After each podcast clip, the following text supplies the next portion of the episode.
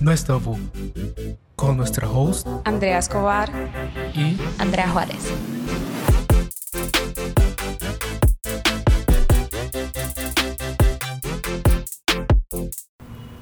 Hola, ¿qué tal? Bienvenidos al nuevo episodio de No es tabú. El día de hoy tenemos a una invitada súper especial, se llama Ana Lucía Gómez. Gracias por acompañarnos el día de hoy. Gracias por recibirme. El tema de hoy es no es tabú hablar después de una violación sexual o abuso sexual. Y, y es bastante importante este tema porque casi no se habla de esto, casi, eh, y principalmente porque 88 de cada 100 personas abusadas son mujeres.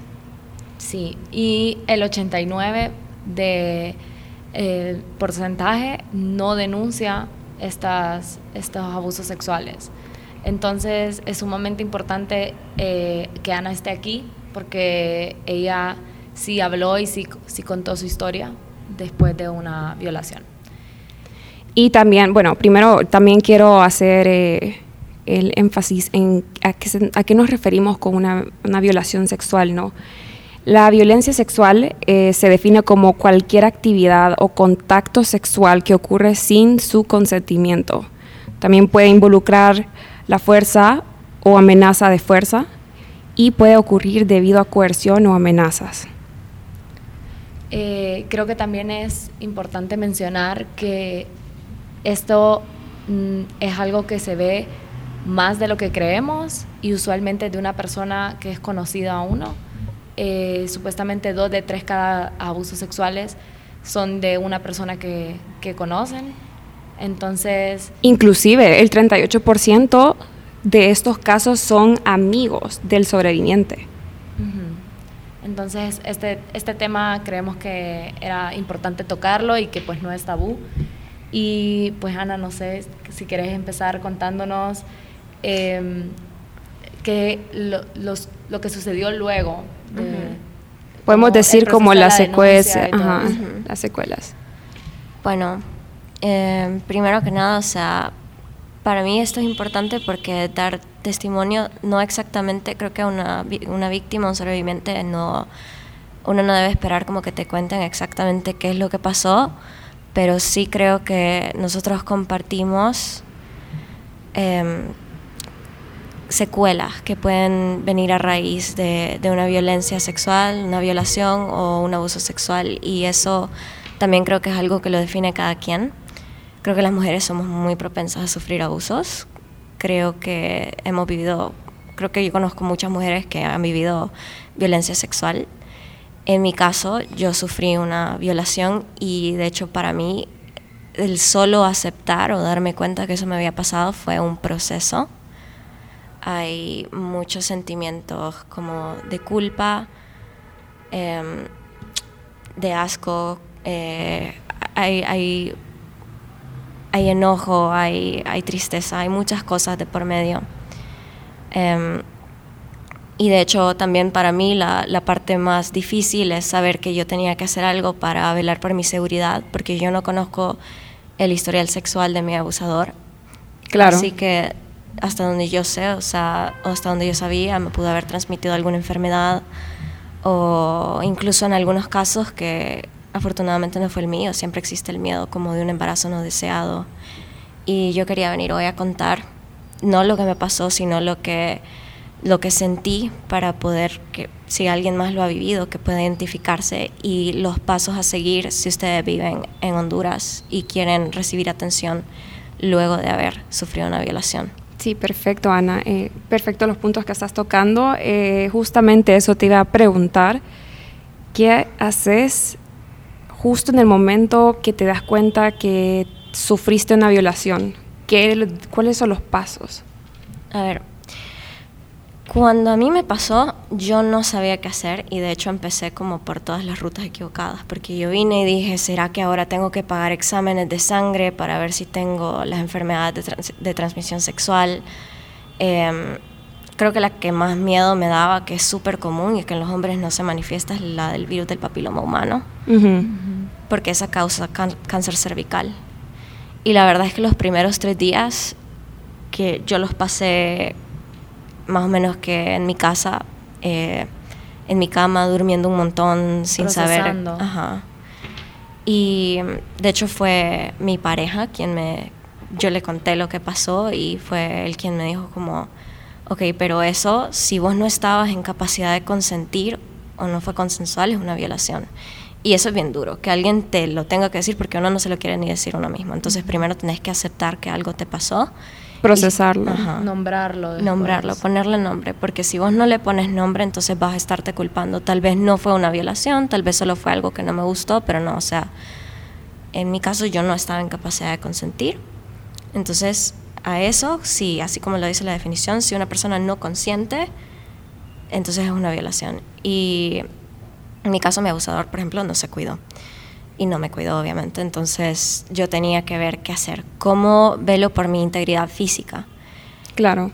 En el día número 5, y esto es súper raro, es la primera cosa, es una emergencia. Si ustedes sufrieron una violación, es una emergencia. Entonces ustedes pueden abocarse a un centro de salud, ya sea privado o público, y decir, sufrí una violación, y ellos de inmediato van a hacer eh, lo que es una revisión y lo que es un tratamiento, que ese es preventivo para enfermedades como el VIH y para una eh, una ola o gama de, de muchas enfermedades de transmisión sexual, por lo menos las más comunes. ¿Qué conlleva este tratamiento? ¿Qué es lo que tenés que hacer? Si vos llegás en los primeros tres días, ellos te van a dar lo que son antirretrovirales, que son para prevención del VIH, por ejemplo. Luego de eso, yo seguí un régimen de antibióticos muy fuerte durante una semana, solamente una semana. Fueron literal menos, menos, eh, menos de una semana, de hecho. Y los antibióticos te lo dan también. Eso todo me lo dieron gratis. Yo me aboqué primero a una ginecóloga. Es bien difícil porque ahí te dicen como, yo te reviso, pero si querés meter denuncia, no te voy a revisar, porque tiene que llegar un médico forense. Mm. Y yo, mi abusador era una persona conocida, yo no sabía qué quería hacer, no es una decisión fácil, no es decisión de nadie más, no hay una respuesta correcta y yo dije, no voy a denunciar. Entonces ella me revisó, yo estaba lesionada, em, ella me dio medicamento y aparte me mandó al Alonso Suazo, porque yo soy de Tegucigalpa, entonces idealmente uno se tiene que acercar a un lugar donde estén médicos sin fronteras y ahí ellos eh, te preguntan, ellos te dan atención psicológica. Ajá. Y para las personas que nos escuchan, que no saben quiénes son Médicos Sin Fronteras, como es, es una organización Es una organización sin fines de lucro. sin fines de lucro, es ayuda humanitaria que viene del extranjero y ellos están capacitados para muchos casos de violencia de cualquier tipo. Ok, gracias Ana por este paréntesis. Disculpa que te he interrumpido, pero Tranqui. Em, no, o sea, cuando yo fui fue como un par de días de tratamiento y la parte más difícil es que, por ejemplo, hay enfermedades que yo no sabía que eran de transmisión sexual, como el tétano.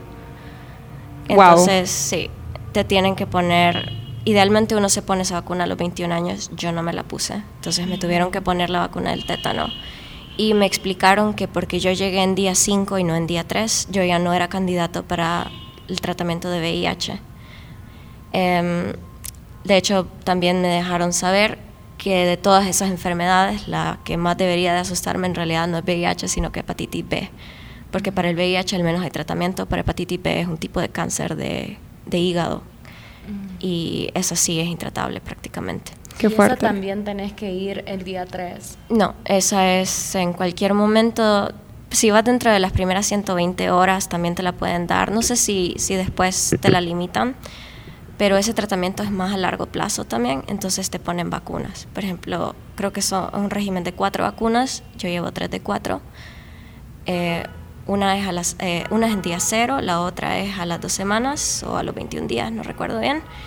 Em, y eventualmente te ponen el tercer refuerzo, creo, al año.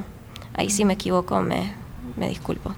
Tengo la, tengo la cartilla y yo misma fui y todo, pero... Sí, es- son, Sí, son muchos datos que, que manejar. Sí, entonces régimen de tétano, vacunas de tétano y vacunas de hepatitis B, un régimen de antibióticos. Y si vas en las primeras 72 horas, antirretrovirales para VIH. Ok. Sí. Son un montón de, de vacunas, la verdad. O sea, O sea, es bastante que, que Sí, y, y no lo pensás en el momento, o sea, como, como le pasó a Ana y le puede pasar a muchas personas, estás en un estado de shock. Ujú. Sí. Entonces, es como, es importante tener estos datos como en el, el fondo de tu cabeza, de back of your mind, ¿verdad? Para, que no te bombardeen con información cuando llegues también. Porque Ujú. es como, ah, te puede dar esto, esto y esto y esto y esto, y, y aquí está y te, inyectándote y dándote pastillas y aquí un Ujú. montón de cosas. Y algo que me gustaría destacar es que eh, tu eh, situación socioeconómica no determina si sos más propenso a, es- a este tipo de- que es el mal concepto que tenemos la mayoría de las personas es que eh, no a mí no me va a pasar yo conozco a mis amigos eh, yo voy a salir una noche con mis amigos y no, o sea, yo confío en mis amigos, no me va a pasar nada. O sea, vos no sabes al final. Entonces, a mí me parece que esto es importante, es que todo el mundo lo sepa y que todo el mundo pueda que manejar te esto. puede pasar, le puede pasar a cualquiera y que le puede, te puede pasar en cualquier edad también. o sea, cualquier edad. que uno dice como que no, ya no, ya no me pasó en mis 20 o lo que sea y tengo 50, no me va a pasar. No hay una estadística que inclusive hay mujeres que son viol- eh, violentadas por sus propios maridos, son violadas por sus propios maridos. Así Claro. que, Sí. eh, bueno, Ana, eh, luego de esto, ¿cuál fue tu proceso? Luego de esto, en realidad el proceso es mucho de atención, porque la parte física creo que aunque suena así como un poco aterradora, es la más fácil. Luego de eso está el proceso psicológico, que es una parte muy difícil, y ahí mismo con Médicos Sin Fronteras a mí me dieron atención psicológica gratuita. ¿Por cuánto tiempo? Eh, de hecho, todavía estoy yendo. Eh, no, no es como que te dan una fecha, te dicen, no, ya deja de venir, sino que ellos te ayudan a procesar qué es lo que pasó, te ayudan con cualquiera de las secuelas que vos tengas. Yo tuve pesadillas, paranoia, eh, y luego lo que más se lastima creo que es un poco la, el autoestima porque cuando te pasan esas cosas es casi como que alguien te dice que tu valor como ser humano por algún motivo no fue suficiente para que respetaran tu espacio, tu, tu integridad. Entonces esa parte hubo que trabajarla.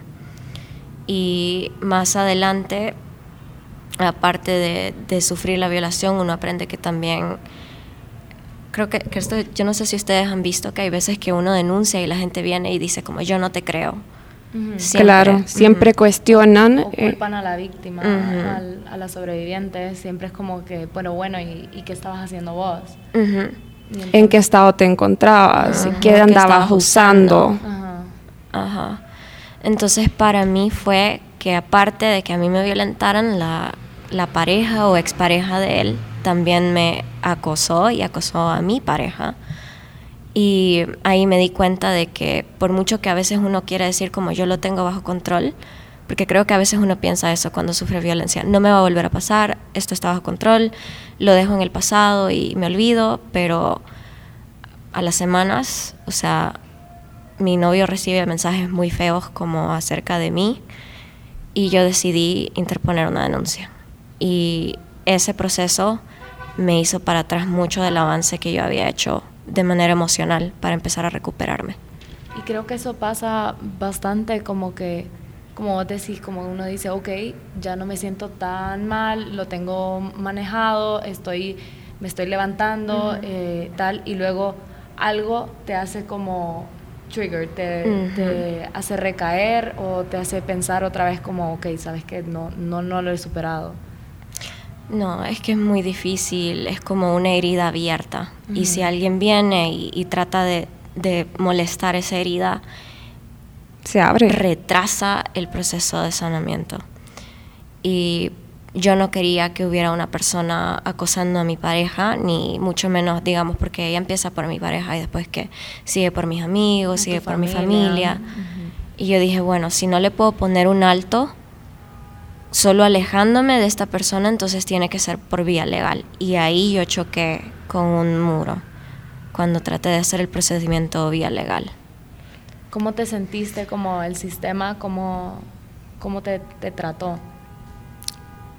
esa parte es súper traumática, porque primero hay, hay muchas cosas que juegan ahí, como la gente te dice, tenés que denunciar porque si le pasa a alguien más va a ser tu culpa. Y ahí yo hago claro que en ninguna parte y en, en ningún punto del proceso es responsabilidad de un sobreviviente o una víctima que la otra persona se haga responsable de sus acciones. O sea, Claro. el violador es él. Yo no soy responsable de las acciones de, de la persona que abusa de otras personas. Y si yo decido denunciar es porque tengo en mí un sentimiento de justicia. Entonces, en mi caso yo fui y emocionalmente fue, fue duro.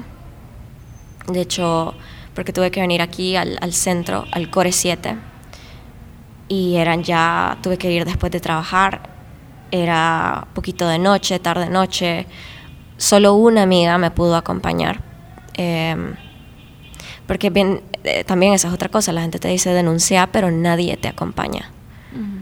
Y Hay muchas personas que no están capacitadas a apoyarte. apoyarte. No. Eso es, es, tenés que tener un nivel de inteligencia emocional bastante alto para poder Es muy apoyarte. difícil apoyar a una persona que está pasando por eso porque cualquier cosa que vos digas mal ya puedes hacer más daño que bien. Y ahí es como, ahí te das cuenta que no es un consejo lo que tienes que dar, sino que es mucha empatía y acompañamiento. Y bueno, una amiga me logró acompañar acá al Core 7 y de hecho Pero ¿qué es el Core 7, Ana? Ah, ok. El Core 7 es una estación policial que se encuentra en el centro histórico de Tegucigalpa. Entonces uno puede abocarse a una estación policial para interponer una, a una denuncia. Yo hablé con una representante de un grupo que, se, que las siglas son EDD, que yo te mandé que son e- ecuménicas de derechos eh, ah, aquí van a buscar las siglas exactas, yo tengo miedo de decirlas mal, pero básicamente es un grupo que son representantes para, para ayudarte de manera legal y psicológica si vos has sido una víctima de violencia de cualquier tipo, y eso incluye personas que son LGBT, personas que han sufrido abusos sexuales, eh, etcétera, etcétera. Entonces ellos ofrecen servicios legales y servicios psicológicos gratuitos. Y yo me sí, es una comuniqué- organización de derecho, se llama Derecho a Decidir Honduras. Ecuménica Derecho a Decidir. Ajá. Entonces, Gracias por la aclaración, Ana. sí. Ellas a mí me aconsejaron a- abocarme a, a, a Calcore 7 y ahí yo di un testimonio. Fueron tres testimonios de la misma cosa que es extremadamente traumatizante. Eso se llama revictimización. Y tenés que mm, entrar en detalle o Sí. puedes- sí. Tienes que Tenés ser muy que- explícita. Sí, tenés que decir todo lo que te pasó. Primero se lo decís al fiscal y luego el fiscal te manda para un examen que es forense. Y el examen forense para mí fue la peor parte de todo el proceso. Ok, contanos, ¿cómo te, cómo te hicieron sentir en el, el sistema acá Ajá, hondureño? Em, dentro de la batería de exámenes que te hacen, a mí me, yo ya estaba un poco mal entonada porque ellos revisan el estado de tu imen, que creo que eso es como por Si no, si no te sentís mito. cómoda, está, está bien, eh, podés... eh, No, no, o sea, es más porque creo que, que tiene que quedar claro que, por ejemplo, los exámenes de virginidad y esas cosas son muy criticados porque el imen de una mujer se puede romper o no romper Con cualquier cosa. con cualquier cosa, haciendo deportes, masturbándote, teniendo relaciones, puede que... o hasta sea, con tampones. Ujú, Ujú. Hasta con tampones. Entonces a mí me malentonó mucho eso. Te preguntan cosas que son invasivas, eh, como si tendes a masturbarte, eh, cosas así. que no tiene como mucha relevancia, ¿no? No. En lo que Ujú. en lo que sucedió, porque ¿qué tiene que ver eso? Es casi como que estén evaluando cuál es tu sexualidad y si Sí, vos sexualmente activa. Ajá. Y sí. y eso es horrible. O sea, como si es una persona, si es un hombre a quien violan, ¿cómo le vas a revisar el imen? No deja de ser válida la experiencia. Exacto. Me parece muy Ajá. acertado lo que decís, porque hay hombres y que se quedan callados y tampoco Ajá. denuncian. Y aparte de eso, la forense que a mí me atendió en el Core 7 eh, fue muy pesada conmigo. Hay un momento en el que vos mencionaste, Andrea, que no importa tu situación social, todos somos vulnerables. Y ella cuando me pregunta cuál, me pregunta cuál es tu grado de educación, y yo, universitario, pero estás estudiando y terminaste, ya terminé. No me hace sentido, me dice. Una persona de tu grado de educación viene a denunciar el mismo día, ya debiste de haber sabido qué hacer. ¿Por qué viniste 13 días después? Me parece increíblemente cero empatía. Aparte esa información no la tenemos, o sea, siento que eh, no, no es tu nivel de educación, si- es que no hay educación sexual en este país, la verdad, o sea, no importa Y en muchos países de Latinoamérica también. Exacto. Entonces, y si hay una cierta de que nosotros lo hablábamos, una clase de, de health o, o de educación sexual, entre comillas, no te explican tampoco qué hacer cuando te, te, te sufrís una violación, que, cómo tenés que denunciar, cuántos días tenés que tardarte, todo eso. Esa información eh, para mí es nueva, o sea, completamente con lo que estás diciendo vos. Y por eso siento que también es tan importante que lo estemos contando, porque pues la gente así puede saber y, y con de boca a boca pues se va, se va corriendo Se la va corriendo la información. saber que existen organizaciones que apoyan a las mujeres y que podés hacer un, un trámite de denuncia, aunque hayan fallos en el sistema, se debe, no, bueno, cuando la, la- el Sí, sobreviviente esté listo. Lo puede hacer en cualquier momento. No tenés, no hay un día cero, no hay un día te tardaste mucho, ya no es válido, porque siempre fuiste abusada. Eh, fue, se rompió pues tu integridad y es como que me hables a mí de, de la política y de un, un delito que pasó hace mil años, pero igual sigue siendo un delito. Igual merece justicia, sí.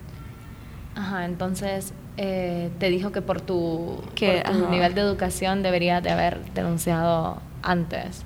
Sí, de parte de ella fueron muchas preguntas, era un, un cuestionario muy largo. ¿Con quién vivís? ¿Qué edad tenés? ¿Qué, ¿A qué te dedicas? De- de- ¿Cuál es tu nivel académico? Em, te preguntan si has tenido experiencias con abuso sexual antes, ya sea de niño o, ya de adulto, y también te preguntan Em, bueno, nada, ya les había dicho lo de masturbarse. Más que nada del lado de ella y de la parte que yo resalto de por qué es tan traumatizante. Porque aparte de que vos tenés que recontar uno de los peores momentos de tu vida y revivirlo, ella, por ejemplo, me dice, yo he visto cosas peores. Y esta parte es muy importante porque no puedes deshumanizar a una víctima. Si alguien viene y te dice, me pasó algo horrible, vos no le vas a decir, ay, yo he visto algo peor, que fue como... Están validando lo que te sucedió. Ujú. Ella me dijo, yo he visto niñas llegar acá con los padres destrozados porque le violaron a sus niñas. A usted no le pasó nada, me dice. Qué barbaridad. Em, más bien debería de estar agradecida. Vaya, busque ayuda, mejor usted es una histérica, porque en algún punto yo le grité. Eh, es un dato curioso que cuando sufrí violencia, de hecho hay, hay, hay temas como ira que se reprime y yo la he sentido, de hecho, y, y en ese momento yo exploté y me dijo, usted es una histérica, nunca nadie me había gritado y tengo años trabajando con víctimas de, de violencia sexual y yo, uff, ni quiero saber cómo estarán de traumatizadas las otras pobres personas. Sí. Sí. Qué, Y qué fuerte, la verdad. Y como alguien que supuestamente debería estar capacitado para tratar con estas personas que vos decís que, que tienen un entrenamiento, sí, eh, no, no tienen esa empatía, esa El tacto. el tacto Tienen que tener tacto. y esa comprensión también, porque, mm, o sea, no es solo saber lo que no decir, sino que también comprender que por qué no lo tenés que decir, por qué mejor te quedas callado, si no tenés nada bueno que decir, mejor no digas nada. Em, Ujú. Y claro que, o sea, Ana estaba en un estado todavía de, como ella dice, explotó, pues, o sea, había tenido esas emociones ahí reprimidas y es una... un- No, y, y siento que cualquier eh, reacción de la sobreviviente en válido. ese momento es válido, pues. Ujú. Se está pasando por algo súper traumático, reviviendo este suceso que, que no quiere revivir. Ujú. Y, y lo, lo, lo mínimo que puedes hacer es como darle cierto apoyo, cierto... Ujú. eh, hacer que sea un lugar seguro eh, y, y que se sienta acompañada, ¿sabes? Y al menos en- o comprendida, entendida. Sí. Y apoyada, ella siendo una médi- médico forense, Ujú. es me parece un poco Falta de profesionalidad. Es- y contradictorio, ¿sabes? Ujú. Contradictorio, como que ella siendo mujer, ¿qué tal le pasara a ella o a su familia? Yo le dije lo mismo. Yo le dije, ¿alguna vez le ha pasado? Y a mí, pues gracias a Dios no. Con razón. Sí. Igual, en parte hay que entender que el mismo Estado le falla muchas veces al personal y le falla a las personas que denuncian. Porque ustedes van al Core 7 y lo que van a ver son cucarachas gigantes. El agua no es agua limpia si ustedes quieren usar el baño. Huele feo todo, las paredes están despintadas. Tienen prohibido que uno use celular y yo me imagino porque no quieren que uno tome foto de eso. Pero está muy descuidado. La puerta de, de ella ni siquiera cerraba de la oficina de ella y me dice, y bueno, y esta está más bonita que la que me dieron la vez pasada. Wow, sí. Y no había, ella aparte de que llegó tarde, porque ella tenía que entrar a las 7 y entró a las 7 y media, eh, se supone, ella misma me dijo a mí y a mi acompañante que tenían que haber dos forenses en todo momento. Solo estaba ella. Y parte del proceso es que la forense, aparte de que te interroga, te tiene que hacer el, el estudio forense. Entonces te desnudan y te toca que te revisen todo el cuerpo porque ellos están buscando moretes eh, y también algunas laceraciones que puedas tener en tus partes íntimas. Y si ellos encuentran esas, esos golpes, cicatrices, etcétera, le sacan fotos. O sea, te sacan fotos de tus partes íntimas. Entonces, por eso tienen Ana, que haber dos. Ok, ajá. Y mi pregunta va en torno a esto. ¿Para qué te sacan fotos? Las fotos son evidencia. Entonces, Para seguir el proceso legal. sí, o sea, el proceso, yo llegué a la etapa donde el proceso apenas está comenzando. Y ya para mí esa parte fue un retroceso emocionalmente y lo tuve que abandonar por lo mismo. Porque tenés que contar la historia un montón de veces una noche y luego aparte de eso, no todas las estaciones policiales están preparadas ni tienen la, la organización personal. dentro para atender esos crímenes. Entonces, por ejemplo, tenía que, aparte de ir al Core 7, ir después hasta... Todo es muy burocrático. Sí, tenía que ir a, a crímenes especiales allá por la cañada, por Unitec. Y, Sí, está retirado. Y volver a, a denunciar. Y la cañada es peligroso también. O sea, aclaro eso y eran ya las 8 o 9 de la noche. Y me dicen, no, puedes venir cualquier día. Eso sí, que cuando comience el proceso de investigación, nosotros te vamos a estar llamando para ir a investigar. O sea, es... Ana, ¿y qué pasa con, con el abusador? En, en este momento se le avisa, se le da un... No. Todo De esto hecho- solo para validar que lo que vos estás diciendo es, Es verdad. verdad. Ujú, correcto. El testimonio de mi ginecóloga, como no era una ginecóloga em, forense, por ejemplo, cuando mi ginecólogo me revisó, ella encontró eh, cicatrices, pero, o sea, encontró las lesiones en vivo y ya nosotras las tratamos y para cuando las, bueno, cuando les encontró la forense ya habían cicatrizado. Entonces ella me dice, yo no tengo forma de comprobar, porque usted no vino a tiempo, no tengo forma de comprobar eh, que esto haya sido producto de la violación. Si usted hubiera venido en el momento, yo habría podido comprobar. Aparte de eso, o sea, ellos guardan todo eso como evidencia y luego todo eso se utiliza para ir a empezar, eh, para empezar a armar lo que es una investigación y lo que se prepara para un juicio.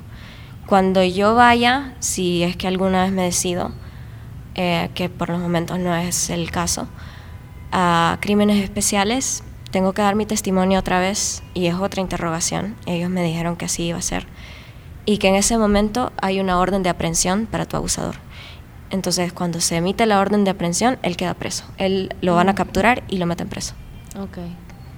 Sí, bueno, yo, yo estuve también investigando por mi lado que el Código Penal vigente, la violación sexual es, eh, tiene una pena de 10 a 15 años de prisión, pero ¿se acuerdan que lo trataron de bajar de 9 a 13 años de, de prisión? O sea, me parece que es poco tiempo que pagar y a veces pues ni siquiera lo encuentran culpable.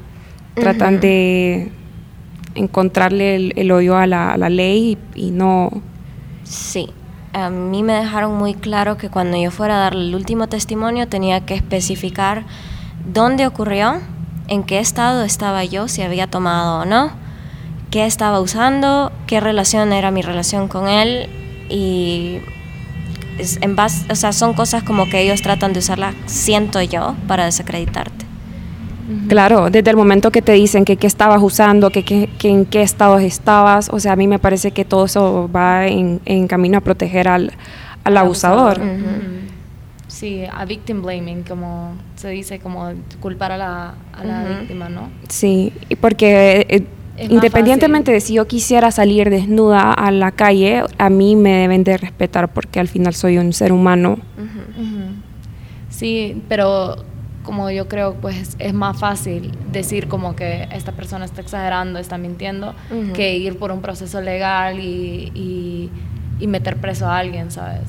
Entonces, la verdad es que, o sea, vos sos muy valiente en, ir y hacer el proceso desde un principio, pues, porque, eh, como decís, es súper traumático y, y, es, y es, no, no siento que está...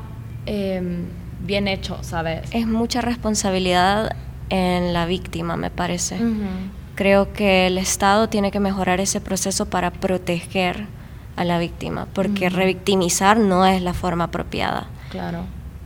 Y el personal, o sea, bueno, y también como decís, como que el, lugar estaba sucio y todo esto, esto, tampoco, o sea, todas esas cosas como pequeñas que uno dice como que tal vez no te pueden afectar, claro que te afectan, o sea, ya vas vas de por sí a un lugar horrible donde no cierran ni la puerta donde te van a examinar, o sea, que ya de por sí vas estás vulnerable y, y te tenés que vestir y todo esto, o sea, creo que se puede empezar por ahí también, como entrenando mejor al personal, em, capacitando el lugar como para, para esa situación, que sea pues al menos limpio, que tenga privacidad, que estén los dos médicos que tienen que estar para que no, no te sientas inseguro o que fue que em, alguna amiga tuya tuvo que hacer parte del, papel del, médico, o sea, que eso no, no, no, tiene... No es ético. Exacto. En mi opinión no es ético. Y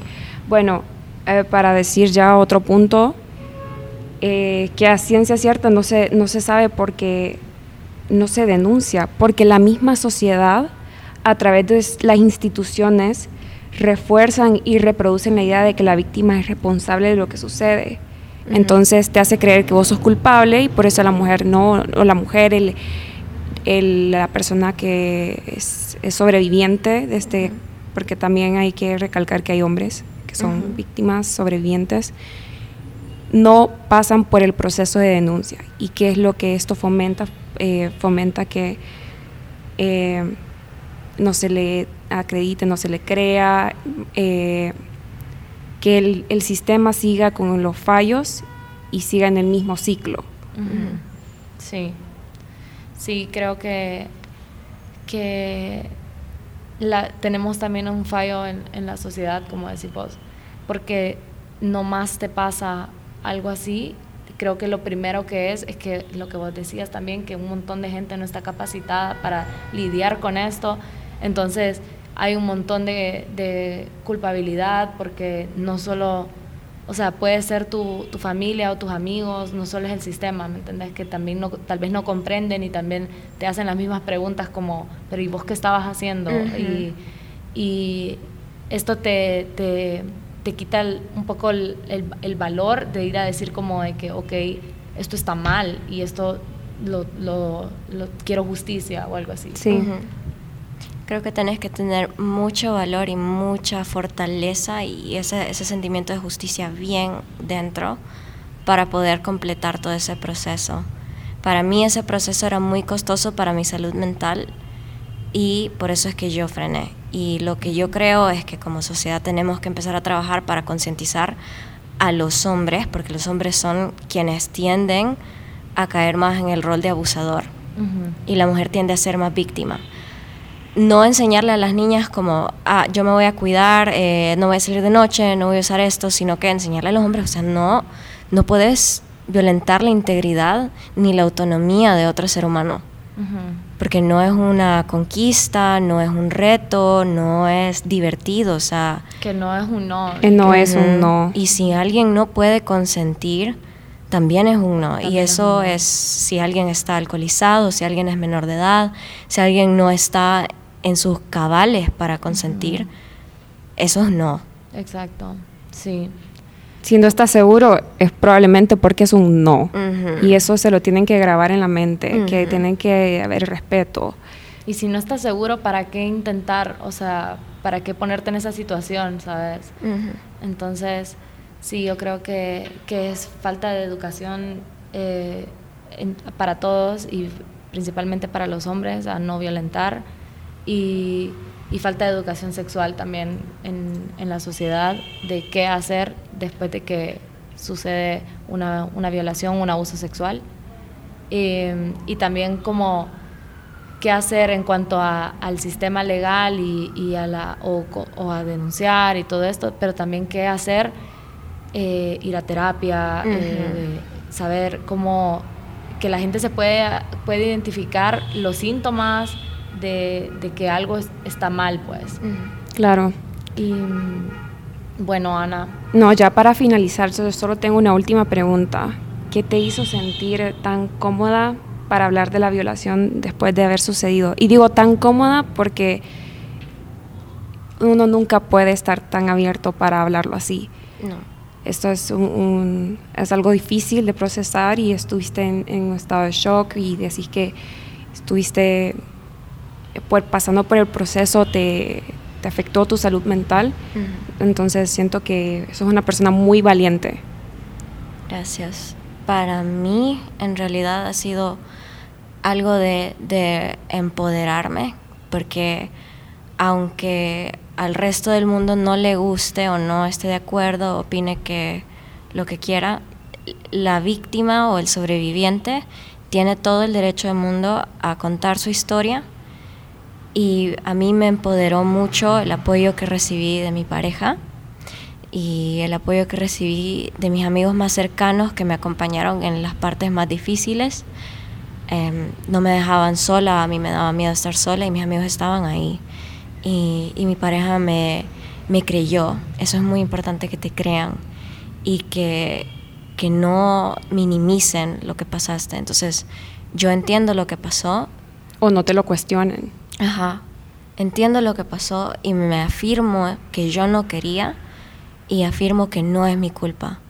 Y eso es tiene mucho poder esa frase, no yo no quería esto, yo no me merecía esto y era mi decisión y hoy es mi decisión que contar esa historia, yo no sabía, no tenía esa información disponible, pero para mí contar esa historia y que tal vez le sirva a alguien más es importante que sepan a lo que se tienen que atener si denuncian, que sepan que está bien si no quieren y que sepan que son muy valientes si lo hacen y lo llevan a cabo y que sepan que hay recursos que no cuestan tanto, que no cuestan dinero, que son gratis, de personas que están capacitadas y lo van a hacer sentir bien, lo van a hacer sentir a salvo, que es lo que yo sentí cuando fui a Médicos Sin Fronteras. Ok, sí, creo que eso es súper importante y la verdad también recalcar que... Eh, que este es un espacio seguro para que cualquier persona pueda pueda contar su historia, pueda eh, pueda tener una voz, pueda tener una voz, exacto. Y pueda tal vez, o sea, tu testimonio podría ayudar a muchas personas a al menos decir como sabes que yo sí tal vez fui una sobreviviente, porque también pasa que estás en negación. Sí, y eso es muy peligroso, porque entonces ahí vos decís, pero es que yo tomé de más, yo tal vez no estaba vestida apropiada, tal vez yo lo provoqué, tal vez yo di la idea equivocada. No. O sea, si vos no querías, no querías. No hay un tal vez. Sí, es cierto. Bueno, pues este fue un episodio súper interesante. Y muy importante para la sociedad muy informativo y pues muchas gracias Ana otra vez por estar aquí, por contarlo, por, por ser así de valiente, por ser así de fuerte también. Y, y, pues nos invitamos a que si alguien tiene que contar su historia, alguien eh, no piensa que no la van a escuchar, pues nosotras estamos acá también. Sí, este es un espacio seguro, lo vuelvo a decir. Muchas gracias por escuchar este episodio y Ana, nuevamente, muchas gracias por contar tu historia. Gracias a ustedes por darme el espacio.